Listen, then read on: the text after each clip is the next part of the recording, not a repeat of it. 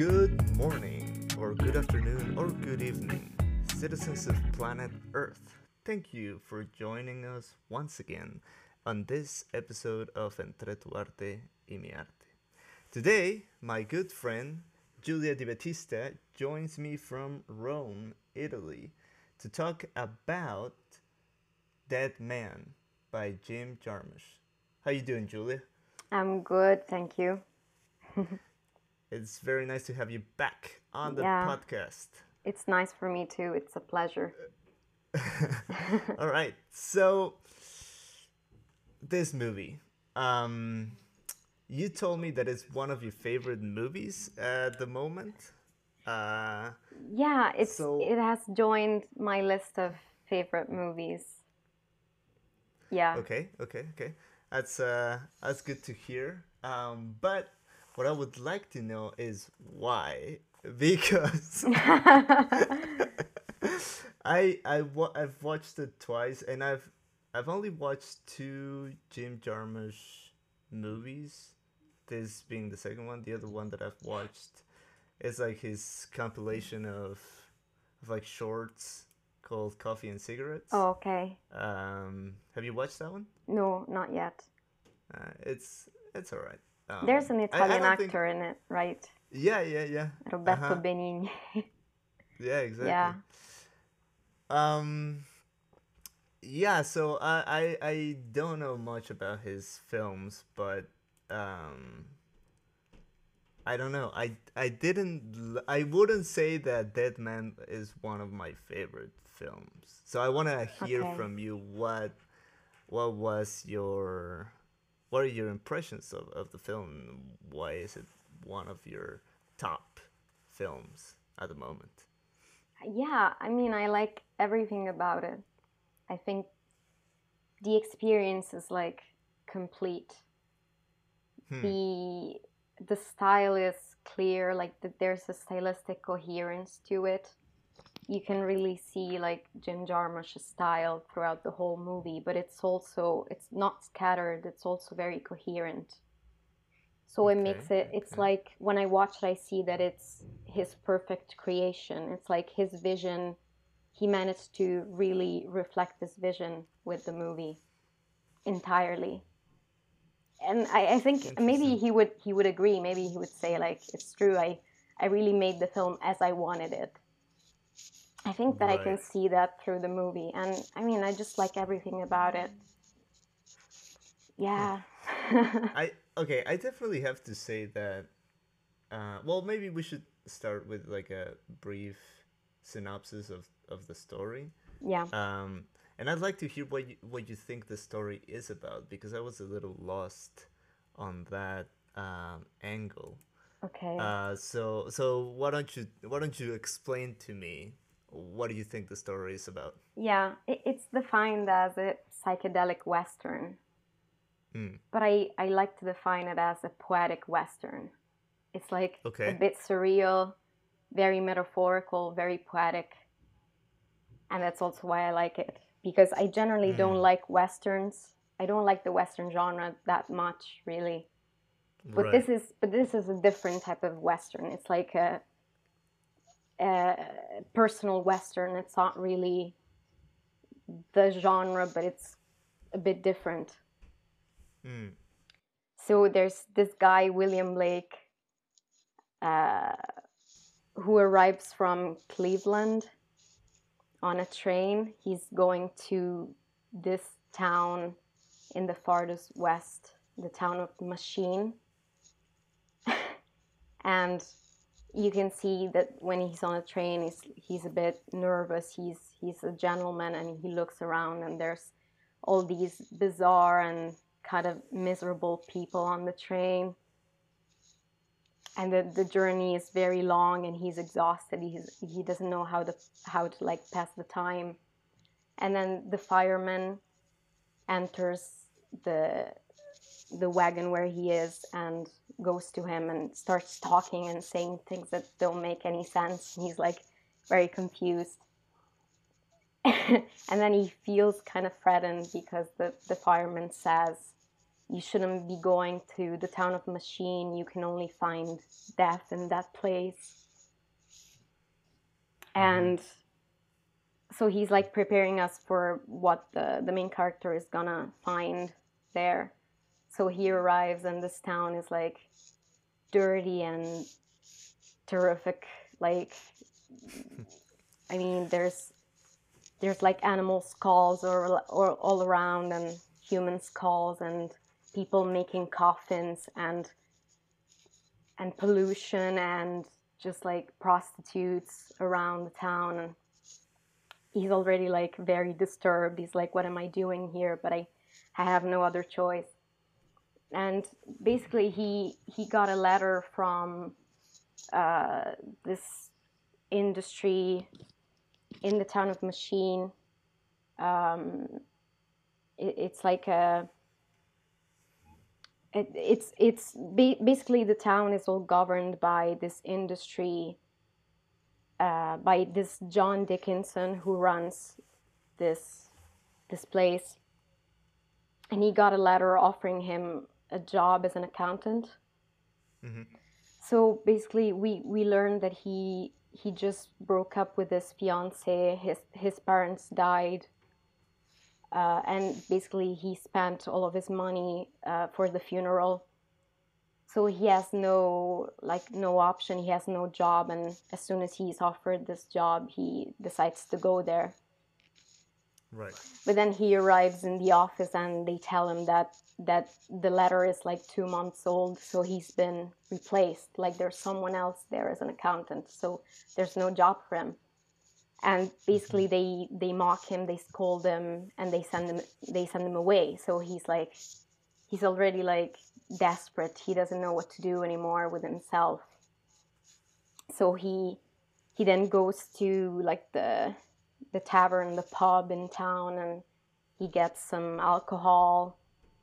And then basically outside the the pub, uh, there this man uh, mistreats this this woman and pushes her. She falls in the mud, and and then William Blake goes to her and like tries to help her, and and then they go together to her room, to her basically her place, and there's this beautiful scene i really like the cinematography in the scene that they look at each other. She explains uh, that she makes these this, these roses made of paper and that if she had more money she would make them with another material with some kind of cloth instead of paper. And they look at each other through these like alternate close-ups. I think it's very beautiful even like the music in that scene is beautiful. And I mean, we we kind of understand that they they spend the night together. And then during the night, at some point, uh, her ex fiance, Charlie Dickinson, which is the, the son of the owner of the town, he basically enters the room and finds them together in the bed and and he's like apologizing to to the woman saying he's sorry that he that he left her and he wants to go back with her he wants to be together again he wants to marry her. But he's not like he's not gonna be violent. He's just gonna say i'm sorry and then leave. But then the woman provokes him. She says i don't i never really loved you and he and then he gets angry and shoots her basically he he tries to shoot William Blake, but then she covers him with her body and she gets the bullet. But the bullet passes through her and gets William Blake as well. And then he takes the gun from the woman because she had a gun uh, like hidden uh, below the, the pillow and shoots like he tries to shoot this Charlie Dickinson and like on the third shot he manages to to kill him and he has to escape, but he's also hurt. So we see him like uh, going out the window and getting Charlie's horse and then escaping. And do you want to add something? Or... I was just going to say that that's like the first, I don't know, like 20, 25 minutes of the movie. And up to that point, I was completely on board with everything because I thought his character was was good, was funny, and like I empathized with him. He was in a really uh, difficult situation. He had no money, no job, and he had just killed a person that well he didn't know that he was that that person was the son of the factory owner but anyways he he had killed a person so he goes on the run and then like I, I I was like okay okay this, this is a good setup. I I like it I like it. Um and then he meets this Indian um called Nobody or who goes by the name of Nobody um who starts to taking care of William Blake and takes him on this journey which becomes the rest of the movie. And for the f- next 25 minutes to half an hour i was like okay this is pretty good it's kind of funny. Um it's it's okay there's like this dark humor um but then it just goes on and on for another hour and it's just like the same thing happening which as as you said in the beginning it's like it's very poetic and i i like that um, but I just felt like I don't know. I felt like it was going nowhere. Nowhere. Like yeah. But that, but that's that's exactly where it's going. mm. Because like the moment that he's on the train and he's going to this town in like the farthest west, he is going nowhere. Like he's going towards his death basically. He's already like desperate, but he's he's going towards hell. Like even the journey on the train is like a journey from from earth to hell basically. And That's interesting. Yeah, and and then the moment that he he gets shot and kills Charlie Dickinson, he becomes a dead man walking, basically, and that's why the film is called right. Dead Man. And that's also what nobody tells him that he he asks him like um, did you kill the man who killed you? And he's like why? I, i'm still alive. But nobody is telling him no no you're you're dead you're a dead man. Yeah. like you you don't really have a reason for living anymore and you don't have anything now. Like basically you're a wanted man. You don't have anything. You lost everything you know? Yeah. And so this nobody takes him too hard and like he starts caring about him and he wants him to to reach his like eternal peace he wants to guide him on this journey through through hell to eternal rest basically mm. in his own way mm-hmm. like in his own indian kind of psychedelic way but but still he right. wants to help him and he tells him that he cannot be weak. He has to be merciless. He has to become a real assassin. He has to he will have to kill people on the journey. Otherwise he cannot make it to the final destination. Mm-hmm. and and so tries to like help him become better at like shooting and you know better at confronting confronting men and outlaws yeah. that he meets in the in the west and in the in the forest and and eventually right. he does eventually nobody manages to convince blake that he that he has to let go that he has to let go to the fact that he's in hell he's a dead man basically and the moment that william blake decides to let go of his of his life to not care anymore he actually becomes like a skilled gunman. He actually like manages to point a gun and kill people, whereas before he was really clumsy and he couldn't like kill a person with one shot. He had to like shoot like three times before hitting someone, right. you know. Yeah, and that's that's I think that's what's fascinating about it that it's a journey, but it's an inverted journey. It's not the typical journey of a hero from nothing to something. It's from something to nothing. Mm, gotcha. Yeah. Yeah, I, I can see that. I can see that. Um, yes. I okay.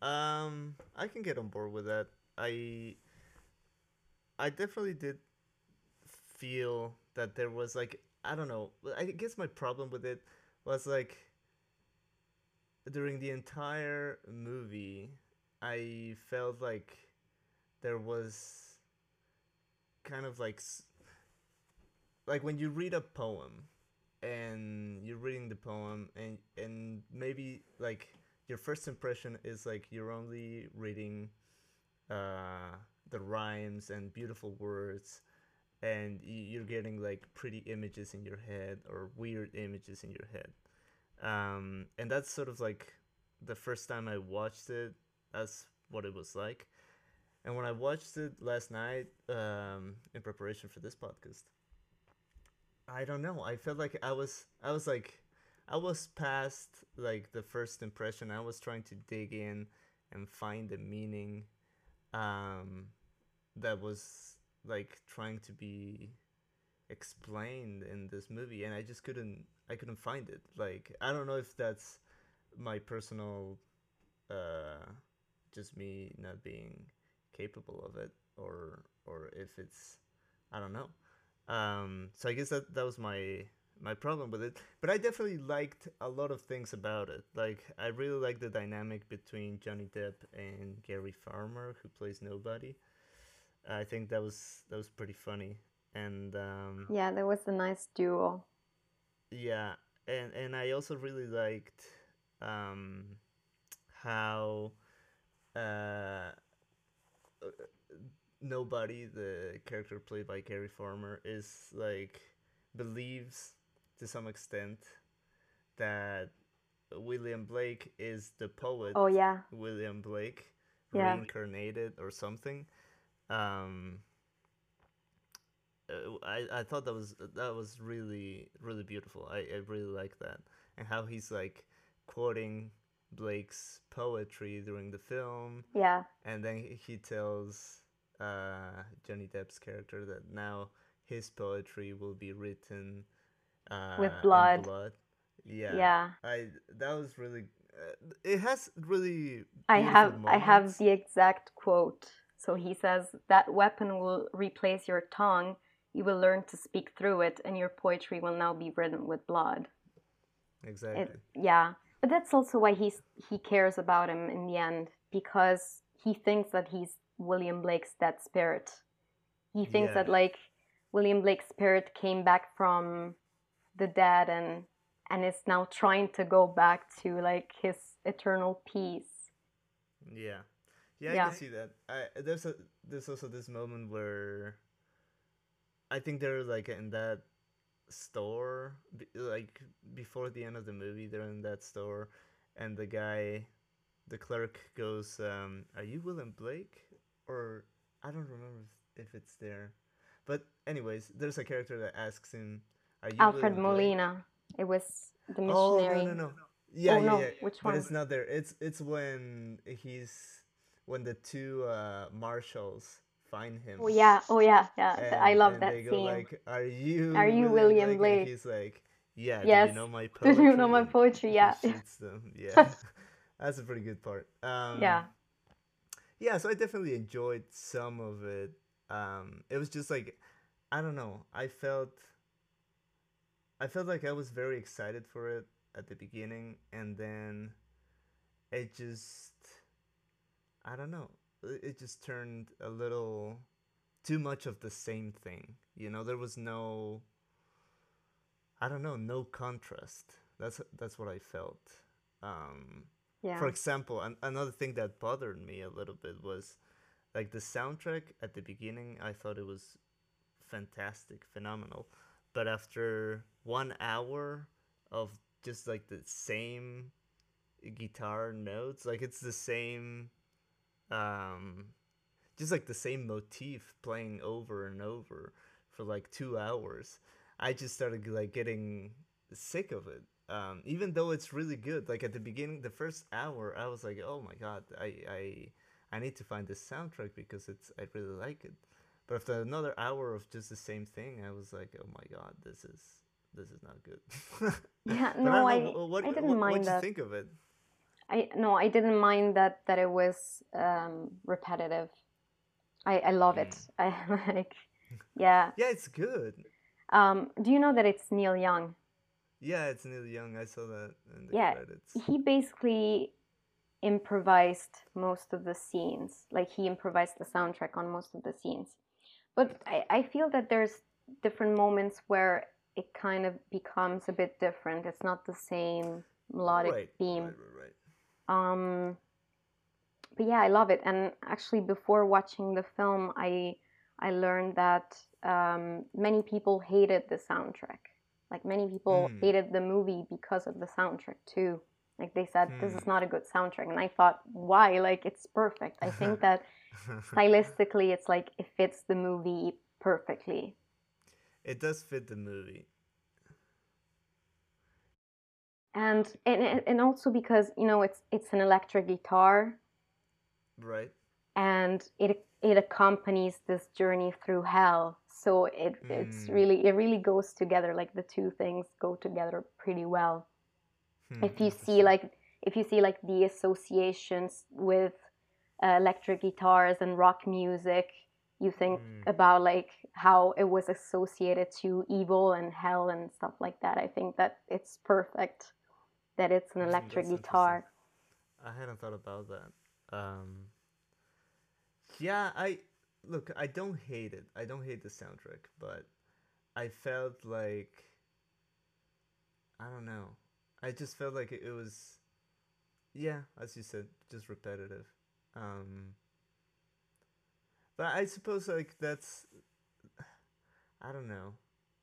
I don't know. I, I, I am too conflicted with this movie because I feel like if like I feel like there's a meaning, or at least I don't know if there's a meaning there that I am not able to fully grasp, or if there's no meaning at all. If if it's just like, as you said, it's like a it's like a journey from from something to nothing. So from meaning to meaninglessness. to having hope to having no hope? No hope yeah. From yeah from like from like clutching to life to like letting go. Um i don't know if that's it though. Um because it's very subtle as well like it's very very subtle every change like i don't know. I i didn't feel like at the beginning i saw like a potential character arc for william blake. Um and i don't know i i think uh, i don't know i might just feel like it was too long. Um like for what it was i feel like it could could have been shorter.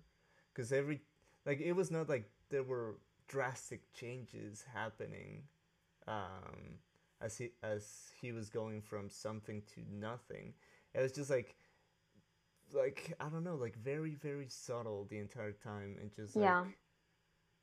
i feel like two hours was way too long for that um for that kind of change But there is but there is a growth to the character, even if it's very subtle. There is the growth of like accepting accepting your fate in a way, accepting letting go as you said and accepting that your life has basically ended. I mean there's nothing anymore to live for.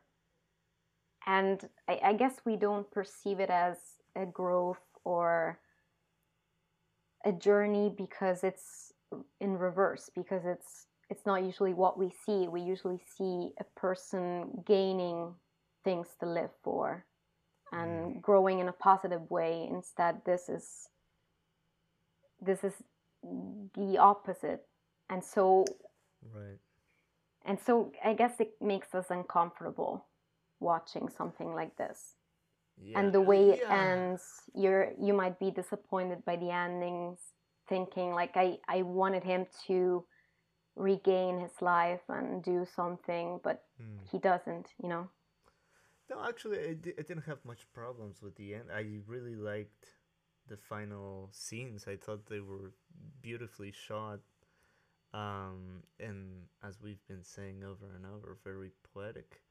Um, and it's like it's a nice contrast between the thing that the the the guy in the train tells him like about the boat and I don't remember exactly what the quote is. Um, and the ending scene when he's Oh yeah. on, on, on the canoe. Um, Yeah, he says it's like being being on a boat, you look at the sky and it's moving and you don't know why because the boat is not moving. exactly. Yeah, and, it's like that's that exact image is at the end. So I thought that was really nice. Um, I really liked it. Um, and it's it's kind of weird because yeah, it like the guy in the train tells him doesn't this remind you of when you were in the boat? Um, as if I don't know, Yeah. as if it was like No, a, a as if he knows.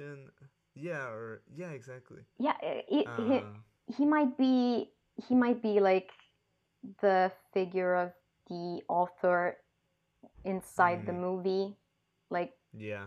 omniscient, so telling him his future, or mhm, or it could just be that he was he was trying to say this rem- does this remind you of when you are in a boat and and if you look at the sky it seems like like he's just saying you know when you're in a boat and that's the experience. He's not predicting his future. I don't know. I'm not sure. Yeah. It's full of these little things that make you I don't know, at, least I felt like they were like little tricks that they were trying to trick me into trying to find what the meaning of this movie was. Um and I just couldn't. Uh but I guess I guess as you say it's like sort of like a deconstruction of a couple of different things. Like firstly you have um, the conventional narrative style, right? As you were saying, going from uh, nothing to something, from meaninglessness to meaning, etc. Um, and here it's inverted. And it's also like a deconstruction of the Western genre. So it's like, it's not the classic story, um, it's the characters are not the classic characters and it's like a complete reversal of what that kind of story is supposed to be like right Yeah. it is um it, it usually is a guy that comes from the deep west comes into society um and there's like a uh morality battle or what have you yeah. trying to and and it's all not black and white it's kind of gray maybe he's the good guy maybe he's not the good guy maybe he's a little bit of both but here is a guy coming from society completely dressed like a like a fool um into as you were saying into the deepest circles of hell and and sort of that deconstruction of that character into into who he becomes at the end, right? So I I can see that and I can appreciate the movie for that. Um because I yeah, the the thing with with genres is that they also become way too repetitive. Like after you've seen a couple of westerns or, or a couple of gangster Musicals, movies or yeah. yeah, musicals, they're they all start feeling the same. Um, yeah because they follow the same set of rules or conventions and you gotta have this and you gotta have that so that it, it's a western um, but this one was was different and I, I always appreciate a movie that sort of challenges the conventions of of an established genre. But i don't know i wouldn't say that is one of my favorite movies. I i, wanna I can watch- accept that. Yeah, fair enough. Um, I definitely want to watch more of Jim Jarmusch's movies, but um, I don't know. Yeah, it's um it's very exin- existentialistic um and i really appreciate that that there's no moral archetypes. As you said, the Mm. one of the conventions of the Western is that there's there's usually the the good and the bad character. You know, there's a battle between good and evil. And here it's it's just there's no good and evil. It's more like everybody wants to survive. Everybody wants to do things in their own interest. Um, and it's the same for our protagonist. He's he's just trying to survive. He's desperate. I, I think that there isn't really like a precise meaning behind the movie, but it's more this this existential journey of this person who is so desperate and he lost so much that, that he basically is not alive anymore.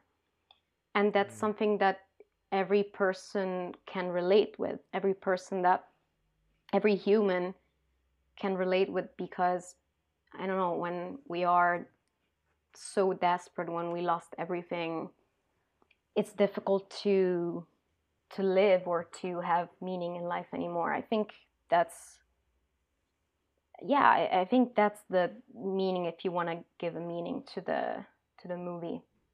And i just like when you represent more more of reality when, when you don't really put in morality in a film when you don't put mm. like the the hero who is 100% a hero and he doesn't have any conflict. He doesn't have any you know difficult decisions to make. And then there's the bad guy who is 100% bad.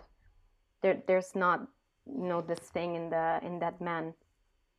And even like if you want to put two sides in this film you can you can put like nobody and and Blake on one side and the and the other like the the outlaws the assassins on the other side even them like they fight between each other so they're not really like the group of evil that works together against Right. nobody and Blake they're they even kill each other like they fight each other they can't stand each other so I guess we we only really sympathize with Blake because he's the protagonist and we are following his journey, but not because he's a good person per se.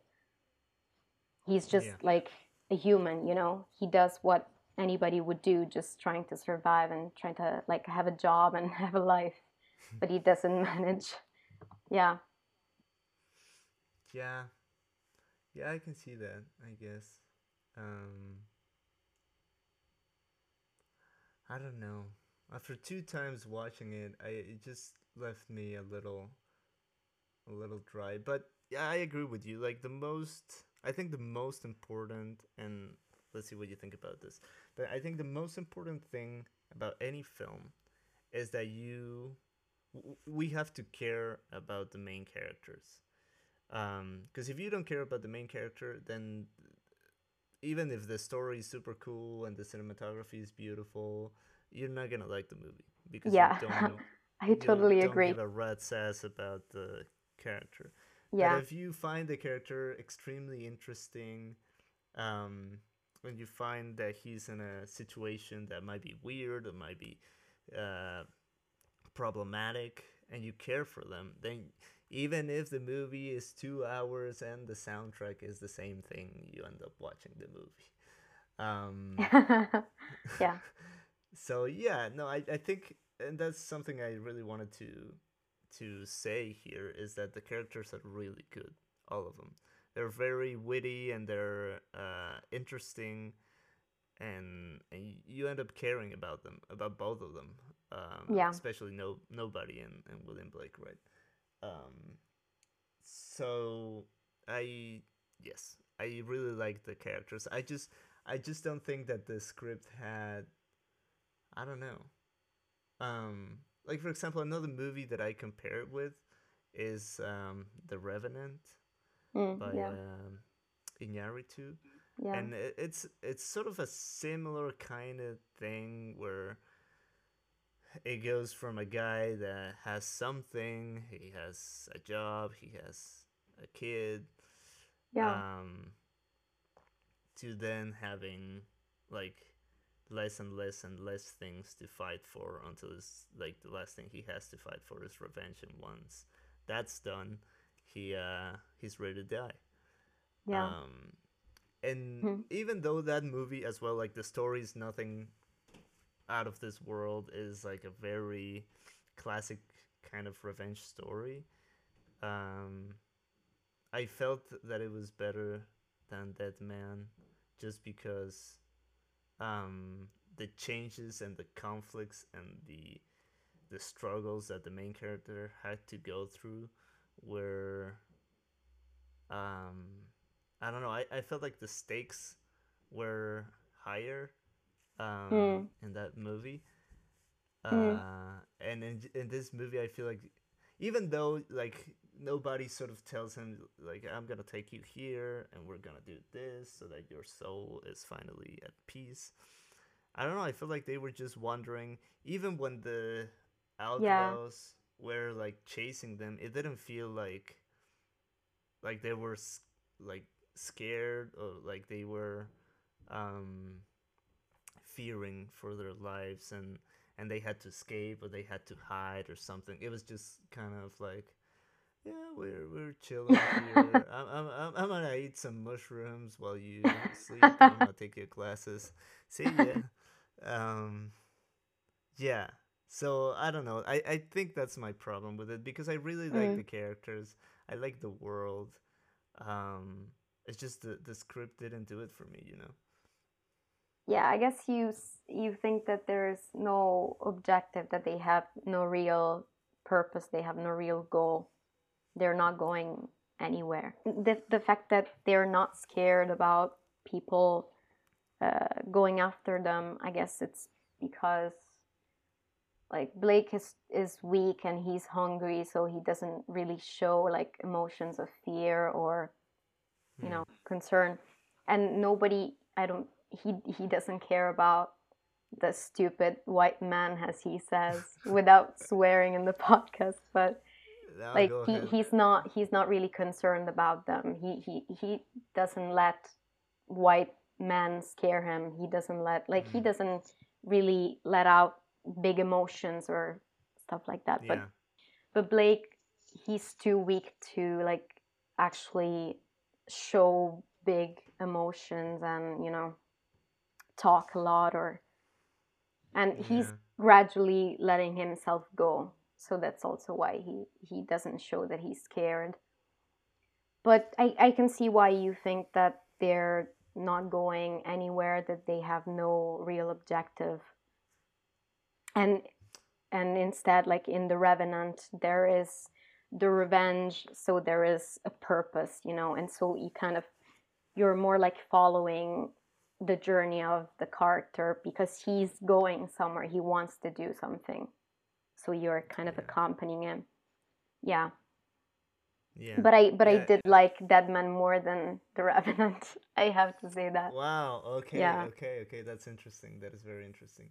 Yeah. I I suppose it, the story here is much more abstract. Um. Yeah. So everything is, as you say, and as we've been saying, like deconstructing uh, meaning, pretty much. Um. Which is it's interesting. It's an interesting experiment, to be honest. Um it's it's very much i think for me it was very much about those little moments um that maybe lasted like a couple of seconds or i don't know like for example when when blake kills the two marshals and one of them like falls onto where previously the uh the bonfire was and his head is then exactly in the center of Yeah, and and one of the outlaws says um, he looks like a fucking religious icon, oh yeah yeah and it looked really like really nice. Like the composition of the shot was really beautiful, and it just lasts like three seconds, and then the guy crushes his skull, and it's pretty disgusting. yeah Um, but yeah, moments like those are really nice. The whole dynamic between Nobody and William Blake is really interesting as well. Um, and and the the whole poetic aspect as well, like verbal and and visual is good. I liked it. Um, but yeah, I, I I'd have to say that that is not one of my favorite movies. The first time I watched it, I, I think I fell asleep for like a couple of seconds. um, apologies, but it's, it's just that's why I wanted to watch it again. But I definitely think that um, it's a movie worth watching just because it challenges the conventions of of what a western is or what like a hero's journey is yes yes yes yes. Yeah because yeah there, there's definitely and i think i think that's partly um my conditioning uh subconscious conditioning to to like what a hero journey is what a story a three act story has to be and you know how plot points have to develop and character arc and all of that theory. And most of the movies that we watch follow that structure. And so when we are presented with something that is completely trying to deconstruct that, it's like mm, i don't know if i like it. But yeah that's uh that's what i think yeah it, it makes me think that maybe jim jarmusch he read he was reading william blake and he was reading uh, auguries of innocence which is the poem that he quotes in the movie. Mm. and and he thought like he he read some are born into endless night and he thought okay i'm gonna make a movie about this quote. It could be about this phrase like some are born into it, it's just like it's this the journey of a desperate man of a dead man you know? Some are born into endless night. He's unlucky. He doesn't have anything anymore. So like some people have nothing to live for. I think it's very like it's very poetic but it's also very realistic. It's also like a truth that there's some people that have nothing that have lost everything and they're basically like that man on earth that men are alive. Yeah. Yeah. But yeah, yeah, i i appreciate that he i think that he managed to make a film that is completely in his style that is completely reflecting of like his, his vision and and it's very artistic it's very personal. I always appreciate when i feel that a movie is really like reflecting the style of of its filmmaker completely like 100% hmm. yeah. because i might i might not make the same thing like if i were to make a movie it might be very different with a very different style and i mm-hmm. might like not agree with what the film is telling me but i appreciate that it's really like artistic that it's really an author's creation yeah, yeah, exactly. Uh, and that's what I like about it. Like it's it's purposely trying to subvert um, the rules of a particular genre and and just portraying everything in a different light and that is really really cool um, because yeah it's something that not a lot of I think filmmakers have the um, are not brave enough to do this and it's just like make a movie for the sake of the art of the movie and with no consideration for the audience. um, yeah. I think that's something really hard to do because obviously as an artist and as a filmmaker you want your movie to be liked. You want people to watch your movie and to watch it and be like oh this was a really good movie. But you uh, also want to be true to yourself. Exactly. So when you, you make a movie that is just something that you wanted to make because you wanted to make it and you had these ideas and you had this style and this um, sort of abstract vision for it and you just do it i think that's something that says a lot about a filmmaker that you, you're not really thinking about what people are gonna think about your your movie or what or if they're gonna like it or not. Um, yeah so I, I really really like that of the movie. What what do you think about the cinematography? It's black and white uh, I, I love the black and white. Mm. Because I think it really fits the journey through hell thing. You know, mm, it's like hell is a place that is colorless, that is soulless, oh. so it's colorless or something. And wow. th- there are few there are a few shots that I really really love, like there the sh- the overhead shot with Blake with the with the fawn, the dead fawn. Mm, yeah. When he's like holding the fawn and they're together laying down on the ground and I'm actually I'm making the painting of that yeah, of that shot. You told me. Yeah. You told me. I really love it. And I, I love the cinematography when he's in Thel's room, the woman's room, and they're looking at each other. As I said, like the close ups, the alternating close ups of them looking at each mm-hmm. other and they're they're like their their faces are lit by by candles like it's it's a very nice light on their faces. Yeah. and there are also a lot of different moments where i really love the cinematography. So it's a mm-hmm. mixture of things that i loved about the movie. It's really like every i like everything. There's nothing that i disliked and it's not yeah. the most it's like it's like not it's not the most involving engaging movie. It's not the most like cathartic experience that i've seen. But still there's there's really nothing that i'm that i hate about it. Like there's no aspect that i'm that i'm that i've said like okay no this maybe i didn't really appreciate it. So mm.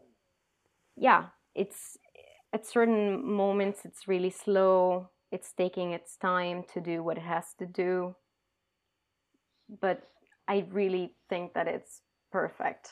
And that's mm-hmm. just my personal opinion. But yeah, I hope that other people will see it and think the same thing. Yeah, so you, you definitely recommend this movie to other people, like just in general, or or what would you say, like a particular type of people like filmmakers maybe or artists should watch this movie or just anybody. Anybody should watch it right now.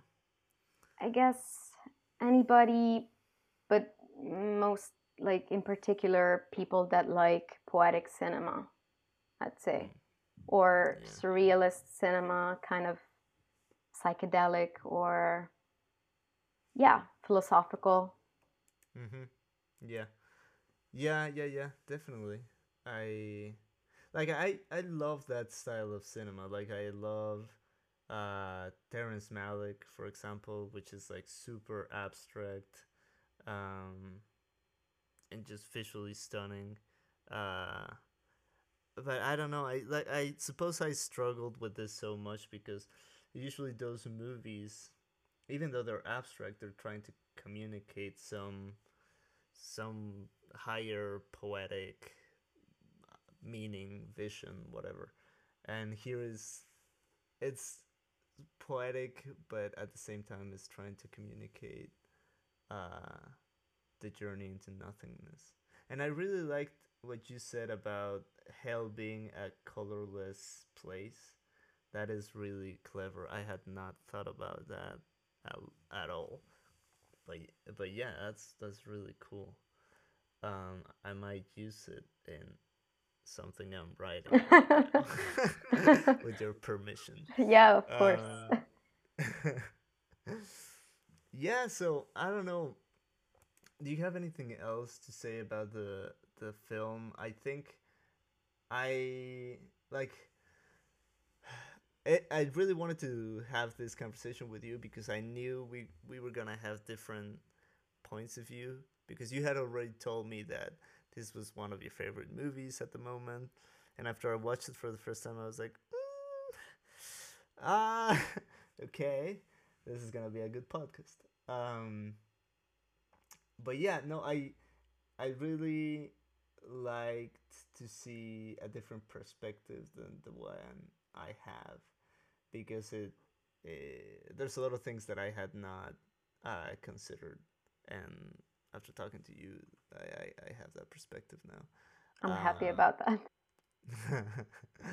um so is there anything else you do, do you want to talk about here about the movie or because I Um, I don't know. I guess my main point. we we didn't mention the fact that there are there are really a lot of famous actors in this movie, like a lot. Oh yeah, that was something as well that when the movie started and I and you get like the full roster of actors. Yeah, like there's. Crispin Glover, who is the fireman. Robert Mitchum is uh, John Dickinson. John Hurt is like the office boss of the factory.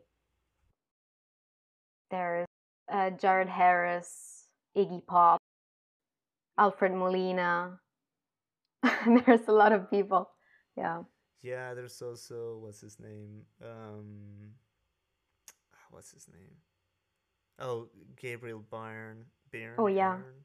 Um, he's he's in it for like three minutes. Uh, yeah, and that was something else. Like, I was like, oh, this this movie has a superb cast, but most of them are in the movie for like five minutes tops. Um, which was kind of I don't know if disappointing or I don't know. I I don't know. I think that it makes it much much better because even in those with those little roles, you see people that really know like how to act and mm, they're so into the characters even if you just see them for 5 minutes. yeah, I suppose you're right. And it makes you think that a lot of a lot of actors appreciate Jim Jarmusch and so they they accepted to work for him even just for 5 minutes, you know. yeah, yeah, I suppose that's probably true. Um, but yeah, that that is that is very interesting as well. I guess that that was another disappointment that I had. I was like, oh, it's gonna be John Hurt doing some John Hurt stuff in this movie, and and it was just five minutes of John Hurt, and like five lines. Um, but yeah, no, it's it's a movie worth watching. I'd say. Um, but I don't know if I would recommend it to everyone. I don't know. Surprisingly, I was watching it with my dad last night, and he usually falls asleep with those kinds of movies, and he he managed to to watch it through and through. So that was that was interesting. I haven't asked him what he thought about it. He's probably no.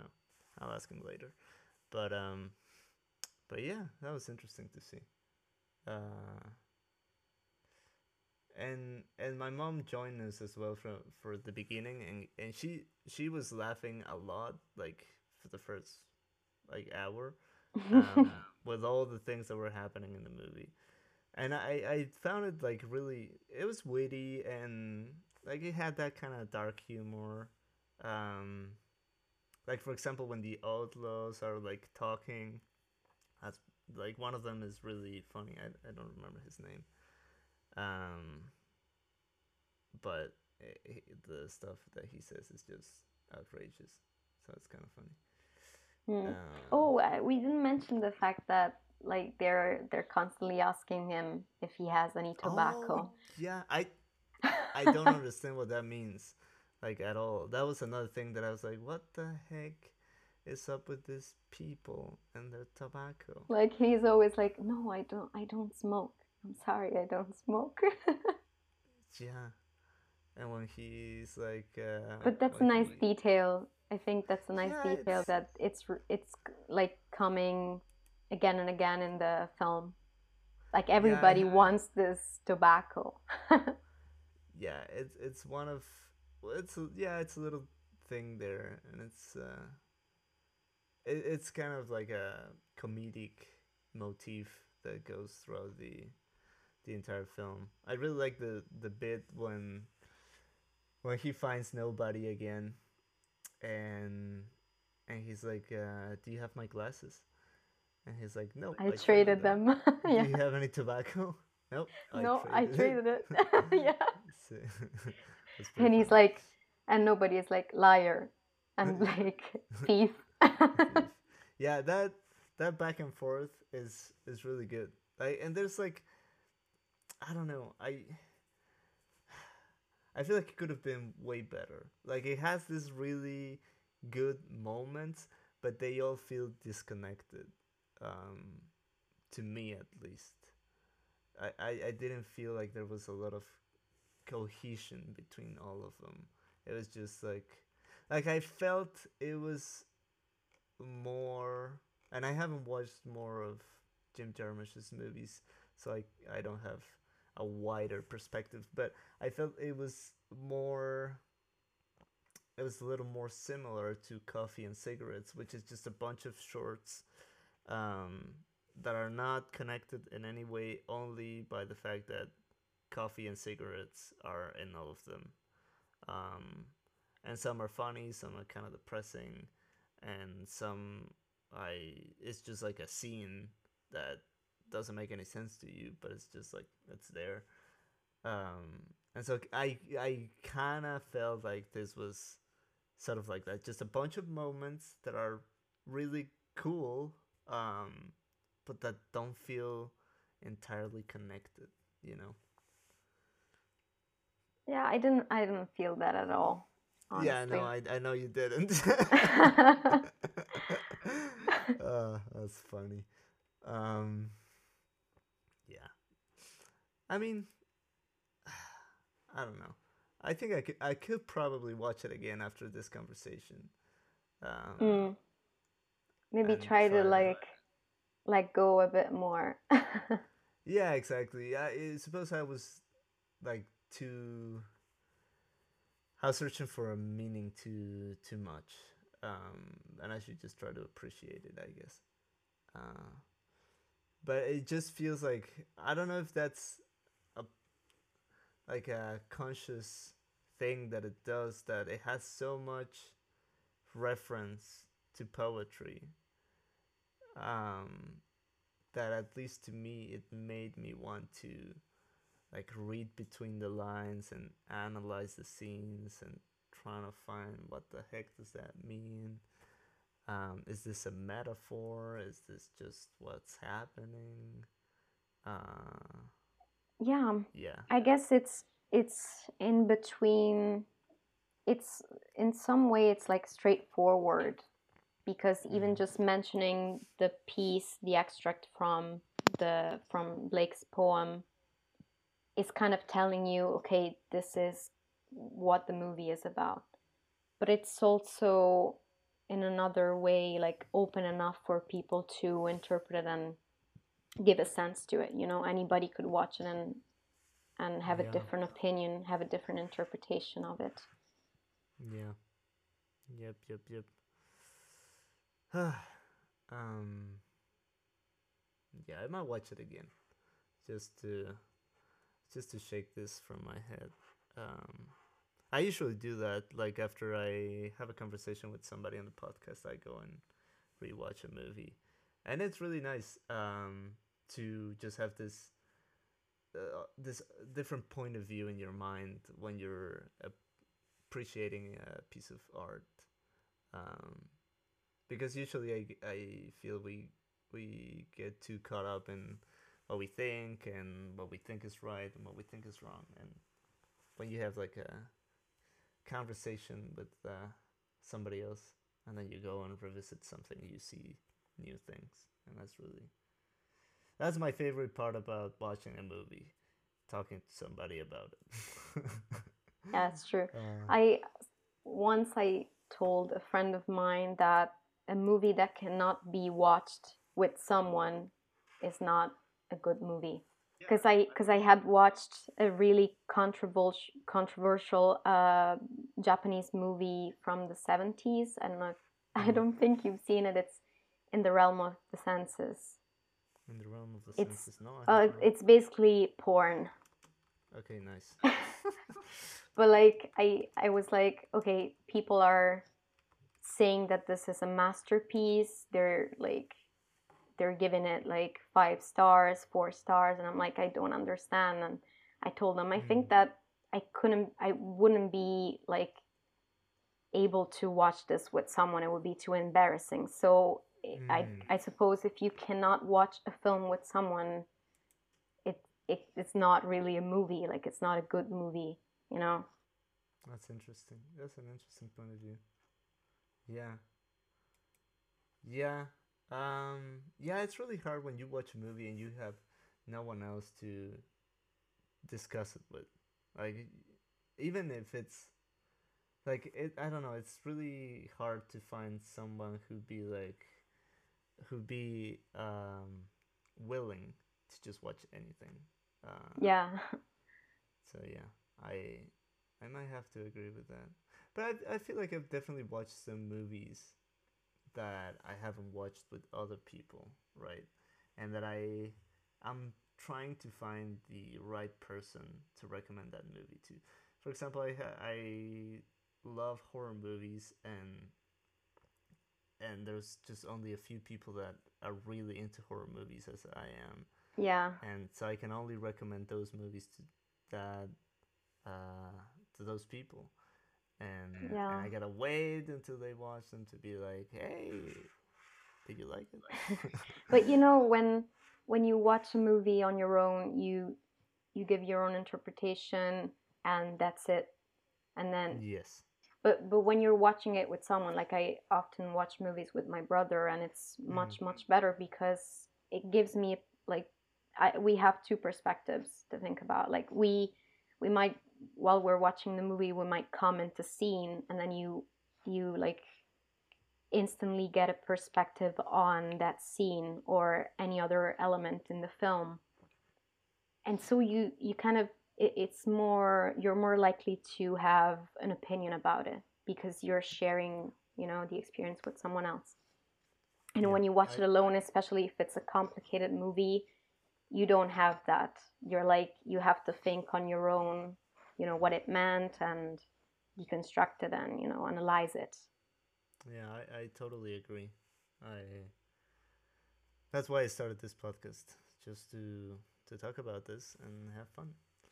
Um, yeah, so I think that's all I have on the movie. Um, unless you have anything else, okay.